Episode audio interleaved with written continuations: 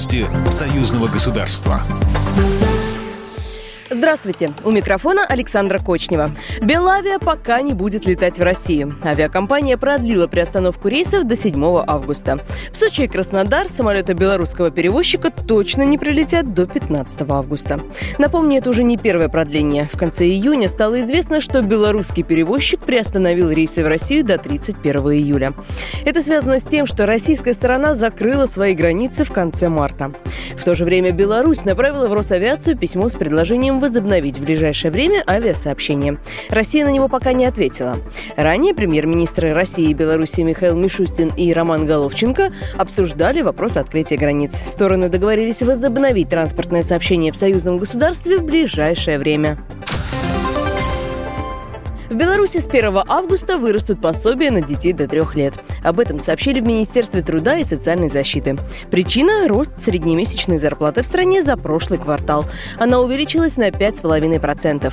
Соответственно, на столько же процентов вырос и размер пособия. Такие пособия будут действовать до 31 января 2021 года включительно. Посол России в Беларуси Дмитрий Мезенцев предложил не политизировать интеграцию двух стран. По словам дипломата, нужно произвести инвентаризацию дорожных карт интеграционного процесса.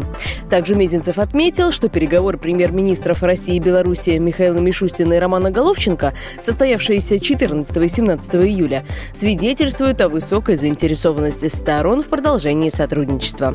Напомню, что еще в декабре прошлого года планировали подписать 31 дорожную карту по углублению интеграции.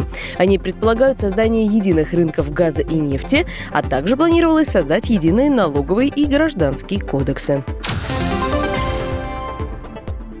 Более половины россиян, а точнее 52%, положительно относятся к президенту Беларуси Александру Лукашенко. Это данные опросов ЦИОМ. У 35% э, респондентов отношения нейтральные, и только у 9% негативные.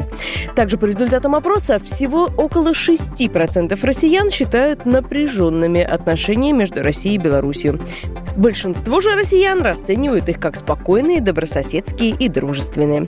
Опрос проводился по телефону среди 1600 российских респондентов старше 18 лет.